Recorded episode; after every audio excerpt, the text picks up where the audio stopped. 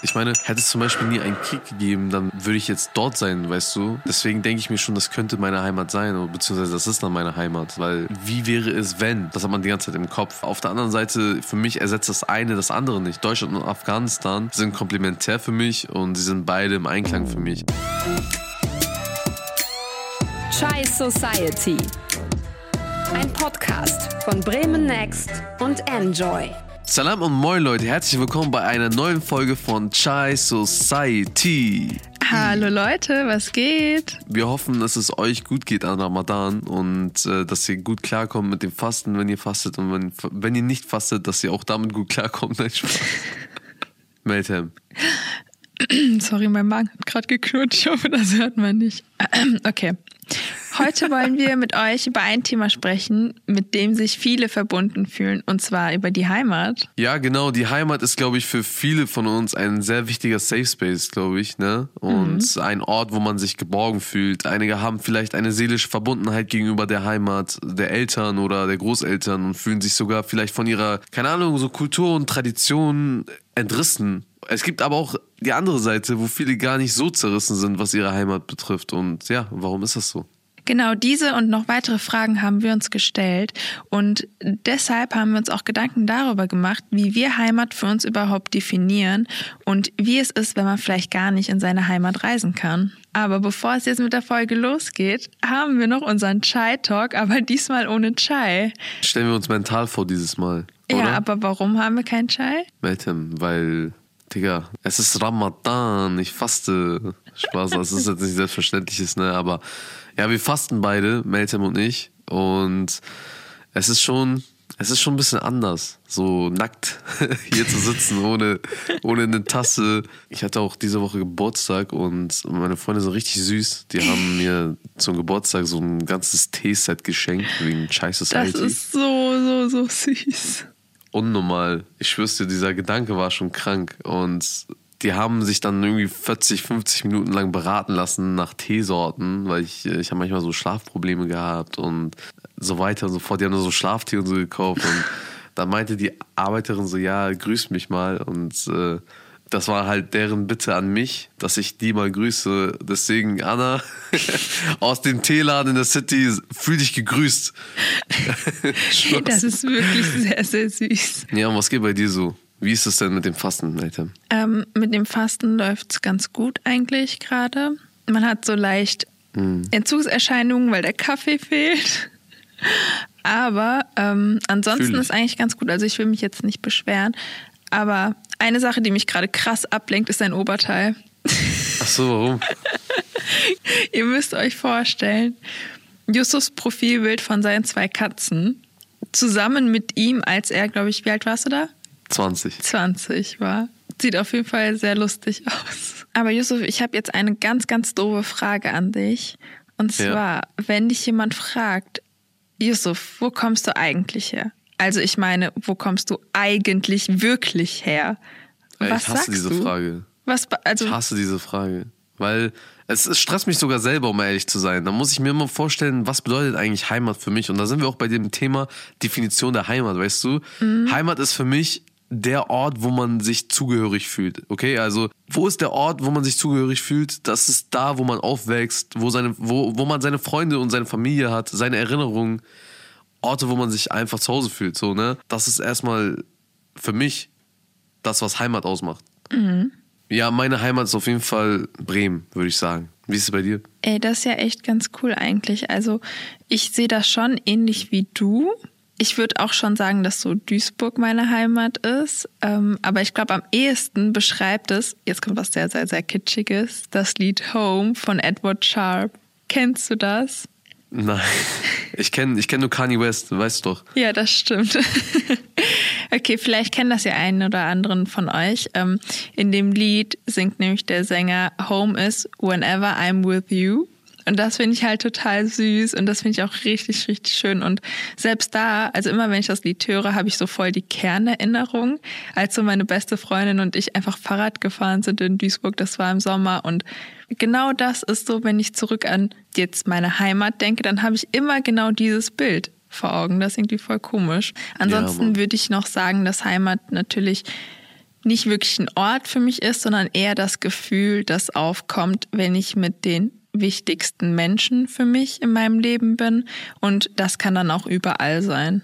Hm, ja, das Ding ist halt aber auch, dass ich, also Bremen ist meine Heimat. Ich bin hier geboren ich bin hier groß geworden und ich lebe hier, weißt du? Mhm. Wenn ich mal im Ausland bin oder generell in einer anderen Stadt bin, will ich immer zurück in die Heimat bei Heimweh und das ist bei mir Bremen. Natürlich ist Deutschland auch mein Land und also bei der Fußball-WM und Co. bin ich natürlich auch full für Deutschland und fieber richtig mit für Deutschland, mhm. weil ich will, dass quasi auch mein Land gewinnt, weißt du? Natürlich könnte ich mir vorstellen, auch woanders zu leben, aber nicht für immer, weißt du? Irgendwann würde ich wieder, wenn nicht in Bremen, zumindest in Deutschland landen. Und auch wenn es manchmal so eine Art Hassliebe ist, weil man sich immer denkt, ey, man will rausgehen wegen dem Wetter, mhm. es ist einfach meine Heimat, finde ich. Ja, das kann ich auch voll verstehen. Also gerade wenn du jetzt das Wetter ansprichst, ich muss auch echt zugeben, wenn ich so weiter drüber nachdenke, dann ist Heimat auch immer da, wo das Meer liegt. Für mich persönlich, weil irgendwie ich persönlich habe jetzt nicht wirklich eine Heimat bezogen auf ein Land oder eine Nationalität. Also ich meine, meine Großeltern kommen ja aus der Türkei und ich liebe es auch in der Türkei Urlaub zu machen. Aber ich fühle mich so in der Türkei eher mehr wie ein Tourist und weniger so, als ob ich das Gefühl habe, in meiner Heimat zu sein. Aber es gibt bestimmt Leute, für die das der Fall ist und dann finde ich das auch richtig cool. Aber in meinem Fall ist das eher so, dass ich mich voll auf das Meer freue und dann ist es auch egal, in welchem Land ich bin. Also, dass ich mich da einfach total heimisch fühle. Aber. Also bist du so ein Strandmensch. Ja, voll. ähm, aber du hast ja vorhin schon gesagt, dass Deutschland und Bremen so deine Heimat ist. Aber wie sieht es denn mit Afghanistan aus? Ist das nicht deine Heimat? Ja, genau. Dasselbe, also wirklich dasselbe, nicht das gleiche, dasselbe, Spaß. dasselbe sehe ich mit Afghanistan auch. Also Afghanistan ist meine Heimat, das Land, wo meine Eltern herkommen, wo die Kultur herkommt, die ich liebe oder auch lebe, die ich spreche, die Sprache, meine ganzen Verwandten sprechen diese Sprache. Und äh, ja, meine ganze Background-Story findet einfach dort ihren Ursprung. Meine mhm. Vorfahren kommen von dort. Es ist durch und durch meine Heimat. In dem Sinne, dass ich einfach mit der Tradition, dass ich mich mit dieser Tradition der Kultur dort sehr identifizieren kann. Weil ich weiß, ey, das ist, ich bin ein Eigenbestandteil von dort quasi. Hä, voll cool. Also ich persönlich kenne das nicht so, aber ich finde das total cool, dass du dich so voll damit identifizieren kannst und das auch, obwohl du ja hier geboren bist. Also ich finde das mega. Also du bist ja in der zweiten Generation hier und mm, ich glaube, kann es liegen. Ne, vielleicht, ne, dass das daran liegen kann, dass du das Gefühl von Heimat einfach viel ausgeprägter hast als ich. Ich bin jetzt in dritter Generation hier und meine Mama ist hier geboren, mein Papa kam mit sechs Jahren hierhin und für die ist jetzt das Heimatgefühl auch eher in Deutschland als in der Türkei, würde ich sagen ähm, wenn uns jemand fragt, woher wir wirklich kommen, dann würden meine Eltern auch schon sagen, dass sie aus der Türkei kommen, weil das Fakt ist, also weil das Fakt ist, dass unsere Vorfahren daherkommen, aber ich glaube nicht wirklich, weil das so die Heimat ist. Ja, verstehe ich. Verstehe ich total. Das eine ist quasi Herkunft, das andere ist äh, Heimat. Ja, das, das ist nicht ganz gleichzusetzen. Wenn ich dann zum Beispiel bei meinem Beispiel zurückblicke, Heimat, Herkunft, ich meine, hätte es zum Beispiel nie einen Krieg gegeben, dann würde ich jetzt dort sein, weißt du? Mhm. Deswegen denke ich mir schon, das könnte meine Heimat sein, beziehungsweise das ist dann meine Heimat. Weil, wie wäre es, wenn? Das hat man die ganze Zeit im Kopf. Aber auf der anderen Seite, für mich ersetzt das eine das andere nicht. Deutschland und Afghanistan sind komplementär für mich und sie sind beide im Einklang für mich. Aber es ist schon komisch, wenn man mich nach meiner Heimat fragt und ich Bremen sage. Also, verstehst du, ich sage eine Stadt. Und ja, viele aus der Community zum Beispiel haben auch zur Heimat ihre Städte genannt. Und, ne, Meltem, sag du mal, du bist doch unsere BWL-Statistik-Expertin. ja, wir haben ja eine Umfrage durchgeführt in der Story und da haben ganz viele abgestimmt. Und ähm, da ist uns auch aufgefallen, dass jeder erstmal Heimat für sich anders definiert. Wir haben erstmal danach gefragt, ob es einen Ort gibt, an dem ihr das Heimatgefühl bekommt. Und 85 Prozent der Community sagt, dass sie Heimatgefühle an bestimmten Orten empfinden. Aber 15 Prozent der Community wiederum hat keinen Ort, den sie als ihre Heimat bezeichnen würden. Und als wir euch gefragt haben, wo dieser Ort ist, haben viele von euch meist eine Stadt genannt und sogar ein Viertel. Also da, wo die aufgewachsen sind quasi. 91% der Community gibt außerdem an, dass sie schon mal in der Heimat ihrer Großeltern waren. So, Genau. und Aber deswegen neun- die Frage ja. mal an dich. Wie ist es denn, dass du jederzeit in die Türkei reisen kannst? Ich kann das ja zum Beispiel nicht. Also ich glaube, dass allein, dass ich die Möglichkeit habe, jederzeit in die Türkei zu reisen, ähm, lässt einen schon ein bisschen weniger Sehnsucht dahingehend verspüren. Aber ich weiß jetzt persönlich nicht, ob ich anders empfinde, empfinden würde, wenn ich die Möglichkeit nicht hätte. Auch hier, also meine Sehnsucht, wenn ich jetzt an die Türkei denke, bezieht sich halt so voll auf die Landschaft, das Essen und die Freude, die mir der Urlaub gibt, aber weniger, weil ich das Gefühl von Heimat, also das ist jetzt meine Heimat habe. Also ich habe kein Heimweh in die Türkei, muss ich sagen. Das liegt dann doch eher hier in Deutschland, beziehungsweise eigentlich eher nur in das Ruhrgebiet. Zu der Frage haben wir auch unsere Community befragt und die haben auch sehr, sehr unterschiedliche Antworten gehabt. Nämlich hat sich Ali bei uns gemeldet. wie ich mich fühle, wenn ich äh, in der Heimat bin. Also irgendwie, irgendwie fehl am Platz, muss ich ehrlich gestehen. Aber dann auch schon zu Hause. Also vielleicht ist es auch nur die Illusion von Heimat, dass uns hier in Deutschland durch Xenophobie oder Islamophobie verwehrt wird. Ich meine, ich habe schon die Sehnsucht dahin zu gehen. Die Kultur, das Essen, die Menschen sind ein Teil von mir. Und meine Familie liegt mir natürlich auch auf, am Herzen. Die ganze Familie von meiner Mutterseite und der Großteil von meiner Vaterseite sind natürlich auch dort in der Heimat geblieben.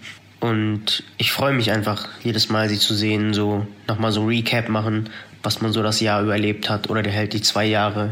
Aber jetzt wegen Corona halt die drei Jahre. Das ist halt zu Hause. Es ist ein zweites Zuhause. Also ich bin dankbar dafür, dass ich zwei Zuhauses habe.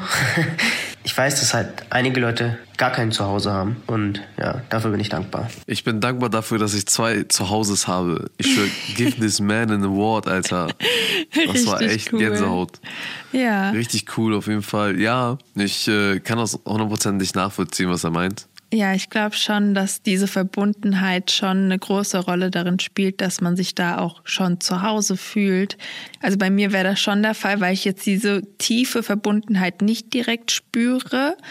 Aber klar, die Landschaft zu Hause ist natürlich meist die schönste. Außerdem hat sich Vjosa bei uns gemeldet. Sie kommt nämlich aus der Schweiz und ihre Eltern kommen aus einer albanischen Stadt in Mazedonien.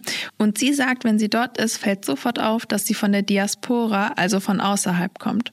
Sie tut sich auch schwer damit, zum Beispiel sozialen Erwartungen wie der Frauenrolle, gerecht zu werden. Und sie hat es gehasst, weil sie dort quasi nur in der Küche war und Gäste bedienen musste. Aber auf der anderen Seite spricht sie auch die Armut an, die dazu führt, dass sie sich dann zum Beispiel schlecht fühlt, wenn sie Sachen für normal empfindet, die für andere Luxus sind. Also dann hat sie nochmal gleichzeitig so ein emotionales, also einfach ein emotionales Baggage. Ich kann mir auf jeden Fall vorstellen, dass Heimatbesuche oft romantisiert werden. Also ich meine, in Afghanistan hatte ich bestimmt jetzt auch meine Probleme mit den ein oder anderen ges- gesellschaftlichen Aspekten. Deswegen verstehe ich Viosa vollkommen. Ja, voll. Also ich glaube auch, dass gerade weil man immer so die schönsten Sachen in Erinnerung behalten möchte aus der Heimat, das auch dazu führt, dass man vielleicht die weniger schönen irgendwie in nicht immer vor Augen hat. Deshalb kann ich auch Viosa voll verstehen. Ja, man muss halt an dieser Stelle einfach klar sagen, es ist, es ist halt nicht dieses Romantisierende immer. Es gibt Probleme, weißt du?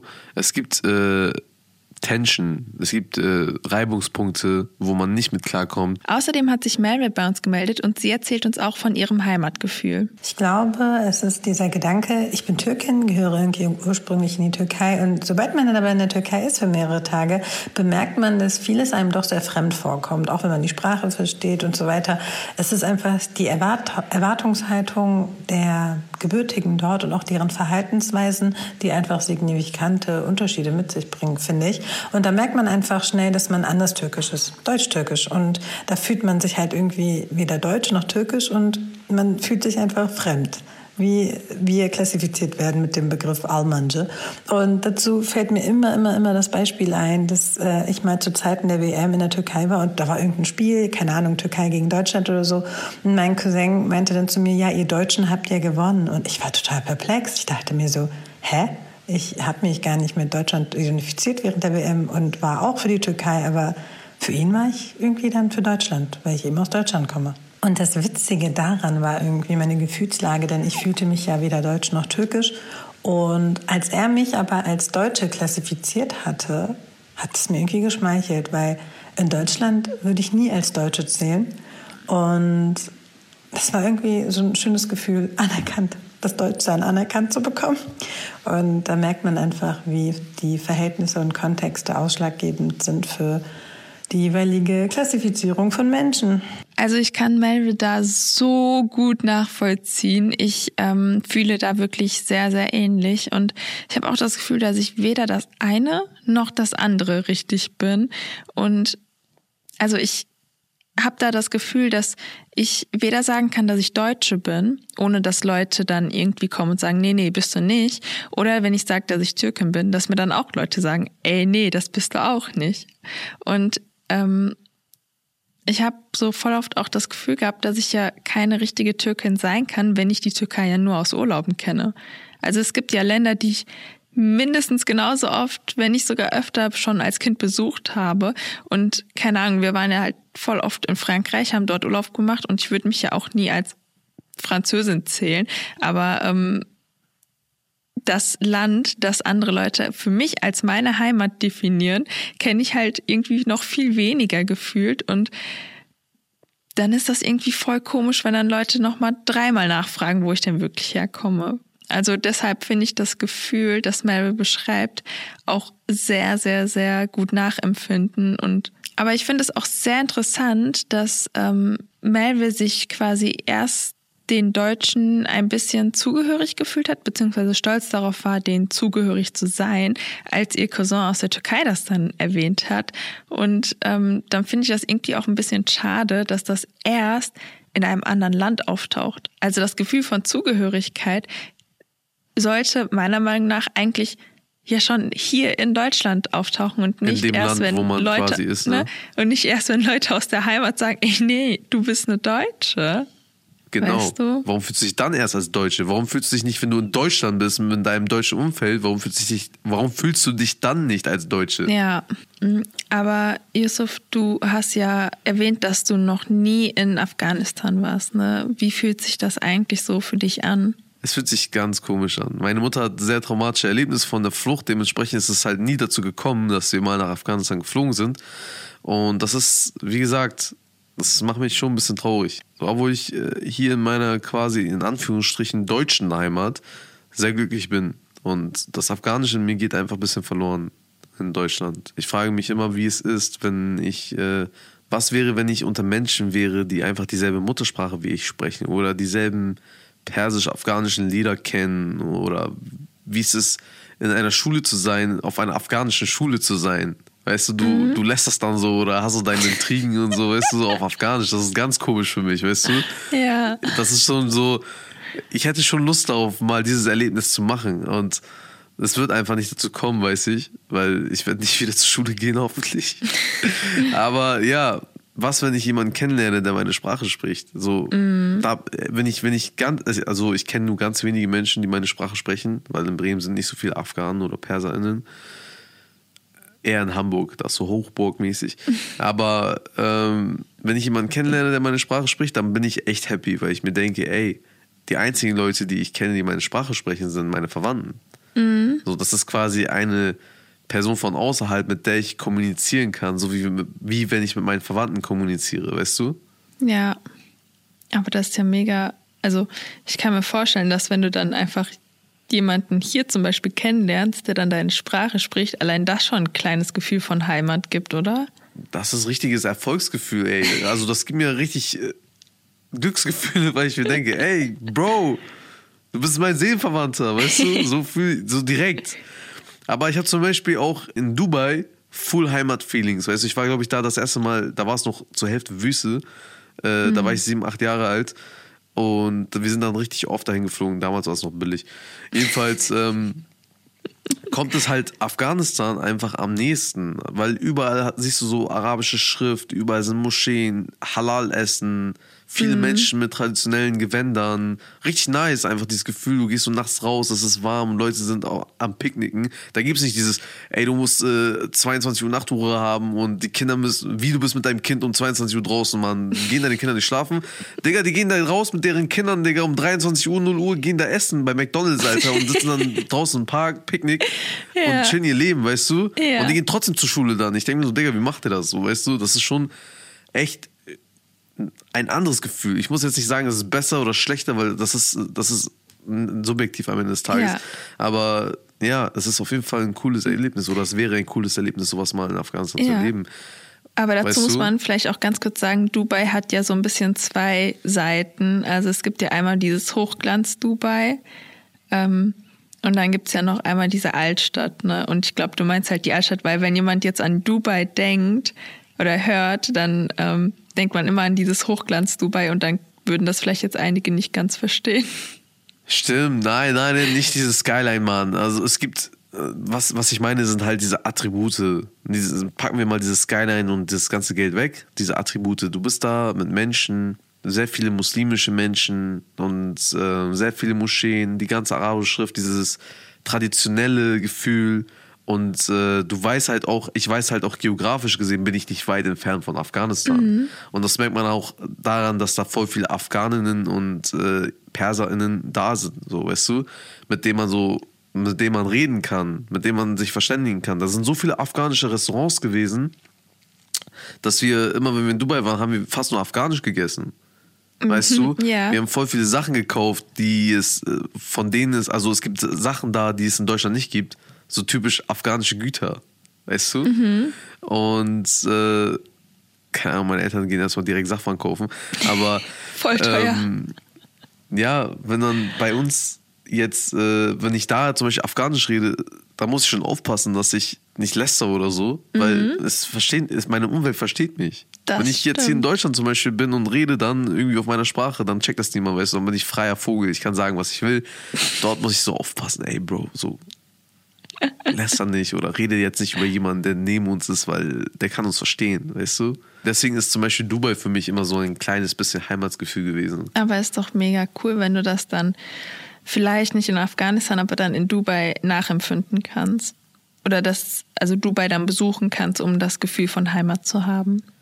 Ja, safe, man. Aber weißt du, ich bin nicht der Einzige, der sein Heimatland nicht besuchen kann. Und da haben wir auch in der Community gefragt gehabt, und da hat uns zum Beispiel Pia erklärt, wie sie das sieht. Ähm, ich bin Pia Dilan und ich kann nicht in die Heimat fahren.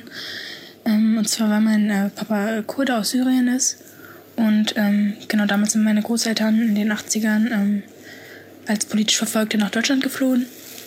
Und ähm, genau es durch die generelle Lage in Syrien und die, den Krieg oder die Kriege ähm, ist es nicht möglich für, für uns, ähm, für mich, für meine Familie und mich, ähm, dorthin zu gehen. Und ähm, ja, also mein Großvater fährt manchmal noch dorthin, ab und zu, um Verwandte und Freunde zu besuchen, aber es ist immer so sehr kritisch, weil wir alle um ihn bangen und ähm, ja, es ist immer so irgendwie ein bisschen riskant. Mein, meine, mein Vater und seine Geschwister haben auch seit ihrer Kindheit ihre Heimat nicht mehr wiedersehen können. Und das ist auch nicht so leicht für die. Also mein Papa erzählt oft, dass er sehr gerne wieder an die Orte seiner Kindheit zurückgehen würde. Ähm, genau, und das ist natürlich sehr schade auch für ihn und für uns, ähm, ähm, dass wir auch, also meine Geschwister und ich, nicht die Möglichkeit haben, die Heimat meiner, meines Vaters und meiner Familie ähm, zu sehen, kennenzulernen. Ähm, genau, natürlich kommt noch dazu so die generelle Sache mit den Kurden, dass man nicht die Möglichkeit hat oder das Privileg hat, ähm, in sein Heimatland in dem Sinne zu fahren. Genau, aber trotzdem gibt es natürlich die Orte, an denen Kurden und Kurdinnen zu Hause sind und ähm, es wäre sehr schön, das erleben dürfen zu können. Es ist irgendwie, tut sehr weh, das nicht tun zu können. Ich sehe das natürlich auch besonders an meinem Vater, dass es ihm weh tut, aber auch für mich ist es irgendwie, dadurch, dass eh irgendwie diese deutsche Seite so überrepräsentiert ist, sage ich jetzt mal, dadurch, dass man in Deutschland aufgewachsen ist, ähm, deutsch sozialisiert ist, deutsche Umgebung hat, deutsche Freunde und nur so in, innerhalb des Familienkreises das Kurdische ausleben kann und dann noch nicht mal in den Ferien irgendwie ähm, in die Heimat fahren zu können, ist dann irgendwie, ja, es fühlt sich so an, als wäre es irgendwie, würde irgendwie so ein Teil der Identität fehlen. so als wäre irgendwas unerfüllt. Also ich glaube, man merkt auch, dass es Pia relativ schwer fällt, auch darüber zu reden. Und mir tut das wirklich sehr, sehr, sehr leid, dass deine Großeltern oder Eltern auch das durchmachen mussten. Und ich kann mir vorstellen, dass gerade Verfolgte nochmal ein anderes Gefühl haben bezogen auf die Heimat. Ähm, ich meine, ich kann das, das habe ich ja auch gerade schon zu Yusuf gesagt, ich kann das persönlich nicht 100 Prozent nachempfinden, weil ich das auch nie durchmachen musste. Ähm, aber ich kann es mir nur ansatzweise vorstellen, wie schlimm das sein muss, ähm, von heute auf morgen seine Sachen zu packen und dann auch fliehen zu müssen. Und es tut mir wirklich sehr, sehr leid. Ähm, aber wir haben ja vorhin schon drüber gesprochen, dass Heimat nicht immer ein Ort sein muss und Heimat nicht immer auch ein Land sein muss. Und ganz besonders schade finde ich, dass Pia das Gefühl hat, dass ein Teil ihrer Identität fehlt. Da merkt man auch, dass für viele Heimat einfach ein großer, großer Teil der Identität oder auch der Kultur wiedergibt. Ähm, ich persönlich empfinde das nicht so, weil ich das irgendwie, ich weiß nicht, welches Gen mir da fehlt, um das so nachzuempfinden. Aber ich äh, verstehe natürlich und ich finde das auch sehr, sehr traurig, wenn andere Personen das Gefühl haben, dass ihnen etwas fehlt. Auch hat uns Nur geschrieben und ihre Familie ist 2008 aufgrund des Irakkrieges geflüchtet. Da wir aufgrund unserer religiösen Minderheit, die sich Mendea nennt, dort verfolgt wurden. Und ja, es ist mittlerweile schon einige Zeit her, dass ich jetzt in Deutschland lebe. Und ich muss auch zugeben, dass ich dieses Gefühl von Heimweh und Sehnsucht nach Heimat, dass es mittlerweile schon echt präsent in meinem Leben ist. Und ich kann das nicht wirklich ersetzen, außer durch verblasste Kindheitserinnerungen oder durch Bruchstücke, die ich hier in Deutschland mir irgendwie zusammenwürfeln kann, wie zum Beispiel ähm, Musik, Essen, Freunde, Filme und so weiter, die einen diese Gefühle ein wenig stillen können. Es ist, es ist absolut nicht schön, die Heimat zu vermissen und nicht sie besuchen zu können. Und für mich als geflüchtete Person ist es leider auch nicht so einfach zu sagen, ja, ich besuche jetzt mal die Heimat, weil erstmal dieses Kriegstrauma schon in einem echt sehr fest drin sitzt und es einen daran hindert, das zu tun. Und zweitens, ich meine, die Situation im Irak ist schon mittlerweile ein bisschen besser, aber man hat trotzdem nicht diese hundertprozentige Sicherheit, dass man sich vielleicht doch in Gefahr begeben könnte. Boah, Gänsehaut. Mhm. Du könntest auch nicht besser aus äh, meinem Inneren reden. Ich bin zwar nicht geflüchtet, ich bin hier geboren, aber wir möchten uns nicht anmaßen, was man erlebt, wenn man flüchtet. So. Ja, man merkt jetzt auch, ähm, als wir am Anfang nur von unseren Empfindungen, was Heimat für uns ist, gesprochen haben, war das noch irgendwie was ganz anderes, als wo wir jetzt zum Beispiel stehen. Und da bin ich auch voll dankbar, dass wir hier in dem Podcast die Möglichkeit haben, auch viel von der Community abzubilden, weil Heimat ist halt nicht für jeden von uns was Schönes oder etwas, woran man nur positive Erinnerungen hat oder das beschreibt nicht das Lied Home also weißt du, was ich meine? Und das öffnet mir persönlich jetzt noch mal ein bisschen mehr die Augen und ähm, ich hoffe natürlich auch, dass viele oder die meisten oder alle eigentlich auch ein schönes Gefühl haben, wenn sie an die Heimat denken. Das wünsche ich mir auf jeden Fall für alle. Aber es ist natürlich noch mal jetzt was anderes ähm, als das, was ich am Anfang hier empfunden habe. Ja, man muss, man muss sagen, es ist wirklich hart, den Boden seiner Heimat nicht mehr berühren zu können oder noch nie berührt zu haben. Und es ist hart, immer noch von Geschichten oder Bildern sich ein Leben dort auszumalen. Denn am Ende fühlt man eine gewisse Nostalgie, wie Null auch schon gesagt hat, mit, dass sie versucht, so fragmentarisch Bruchstücke aus alten Erinnerungen zusammenzufügen, um ein Gefühl zu bekommen. Das ist einfach ein Feeling, was, was gut tun kann, was aber auch wehtun kann. Und es mhm. ist fast so, als ob ein Teil von einem selbst fehlt. Also ich kann da nur für mich sprechen, aber ich weiß natürlich sehr zu schätzen, dass ähm, ich da zum Beispiel sehr privilegiert bin und es tut mir wirklich unendlich leid für alle, die voll den Struggle haben, ähm, weil sie ihre Heimat oder die Familie oder ihre Liebe oder die Heimat ihrer Großeltern nicht besuchen können und das auch sehr vermissen. Aber Yusuf, wir hatten ja vorhin schon drüber gesprochen, dass wenn du jemanden hörst in Bremen, der dieselbe Sprache spricht wie du, dass du da schon so ein Gefühl von Heimat hast. Ne? Mhm. Ähm, da habe ich was ganz anderes zu. Also ich habe das Gefühl, dass wenn ich zum Beispiel in der Türkei bin, gibt mir Ja. allein das das Gefühl schon, dass ich fremd wäre. Also ich kann halt nicht gut Türkisch, vielleicht liegt es auch daran. Und wenn alle um mich herum dann Türkisch sprechen, gibt mir das voll das Gefühl von, ey, ich bin gar nicht Teil hiervon und ich gehöre gar nicht hierher. Für mich persönlich, ja klar, meine Herkunft ist Afghanistan und es wird immer die Nummer eins Her Herkunft, Heimat für mich bleiben. Und äh, auch wenn ich Kinder habe, werde ich denen dann quasi eintrichtern, dass ein Teil von mir afghanisch ist und dass Afghanistan ein Teil von denen ist. So, dementsprechend ist es dann deren Pflicht, auch die Sprache für, meiner Meinung nach zu lernen, damit die halt diese Verbundenheit gegenüber Afghanistan noch haben. Ich bin aber leider auch traurig, dass ich noch nie da war und es ist echt ein Lebenswunsch von mir auch, weißt du, dass ich mal diesen afghanischen Boden berühren kann, dass ich da die Luft riechen kann und einfach mal dort sein kann, weißt du, dass ich, dass ich, äh, ich krieg schon Atemnot, wenn ich daran denke. Ich will einfach mal so dieses, diesen Staub vom Boden nehmen oder diesen Sand, keine Ahnung, und dann so einmal so fühlen mit den Händen. Weil ich einfach dieses Gefühl nicht hatte. So. Und da gibt es auch voll, keine Ahnung, da gibt es auch coole Orte, die so auch islamisch wichtig sind. Ich denke mir so, ey, das bleibt mir alles bis jetzt verwehrt und ich wäre so gerne, keine Ahnung, zum Beispiel in den 60er oder so aufgewachsen, wo das halt, wo, wo Da es noch Kabul anders, so ein, ne?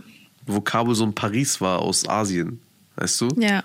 Wo die ganzen Länder um drumherum alle noch ein bisschen mehr Ruhe hatten und ein bisschen mehr Gesellschaftsstrukturen, beziehungsweise ich, ich will wieder das Fass nicht aufmachen. Ja. Aber einfach mal, um einfach mal dort zu sein, bringen wir es auf den Punkt. Und klar fühlt man sich irgendwo auch entwurzelt, aber jetzt kommt's. So, umso dankbarer bin ich, dass ich das Deutsche in mir habe und für meine Heimat hier. Ich bin hier zu Hause und Melton, wie du schon gesagt hast, ich fühle mich hier wohl. Ich bin hier aufgewachsen. Diese Erinnerung wird mir niemand nehmen. Und Deutschland und Afghanistan, Deutschland wird Afghanistan bei mir niemals ersetzen können. Aber genauso ist es auch andersrum. Deutschland, ich, ich glaube, das ist, weil ich faste, ne? Deu- Deutschland. Alles, egal, wenn du einen Fehler machst, es ist, weil du fastest. Spaß. Nein, aber Deutschland und Afghanistan sind beide ein Teil von mir. Die sind beide im Einklang wie Yin und Yang. Ja, Das ist doch schön. Okay, nicht immer, nicht immer, aber ihr wisst, was ich meine. So, Aber das ist doch jetzt ein schöner Abschluss. Oder nicht? ich finde schon. Also ich finde, das war auf jeden Fall ein sehr guter Abschluss und ich glaube, wir machen uns jetzt zur Lebensaufgabe, dich einmal nach Afghan sicher nach Afghanistan zu schicken, damit du einmal den Boden spüren kannst und auch Orte besichtigen kannst und würde mich auf jeden Fall sehr, sehr freuen. Aber bevor die Folge jetzt zu Ende ist, wollen wir noch einen kleinen Podcast-Tipp an euch rausgeben. Und zwar den Podcast Heimatmysterium, der Migra-Identitätspodcast. In dem Podcast sprechen die beiden Hosts über Identität, Heimat und das Gefühl, immer irgendwo dazwischen zu sein. Also das kennen wir ja sehr gut, wie wir gerade schon besprochen haben. Und den Podcast gibt es so wie unseren in der ARD Audiothek. Genau, Chai Society ist ein Podcast von Bremen Next und Enjoy. Ihr könnt uns hören in der ARD Audiothek und überall da, wo es Podcasts gibt. An dieser Stelle viel Erfolg noch weiterhin an Ramadan. Hadi, Haltet durch. Tschüss. Hadi, bye bye. bye. Chai Society. Ein Podcast von Bremen Next und Enjoy.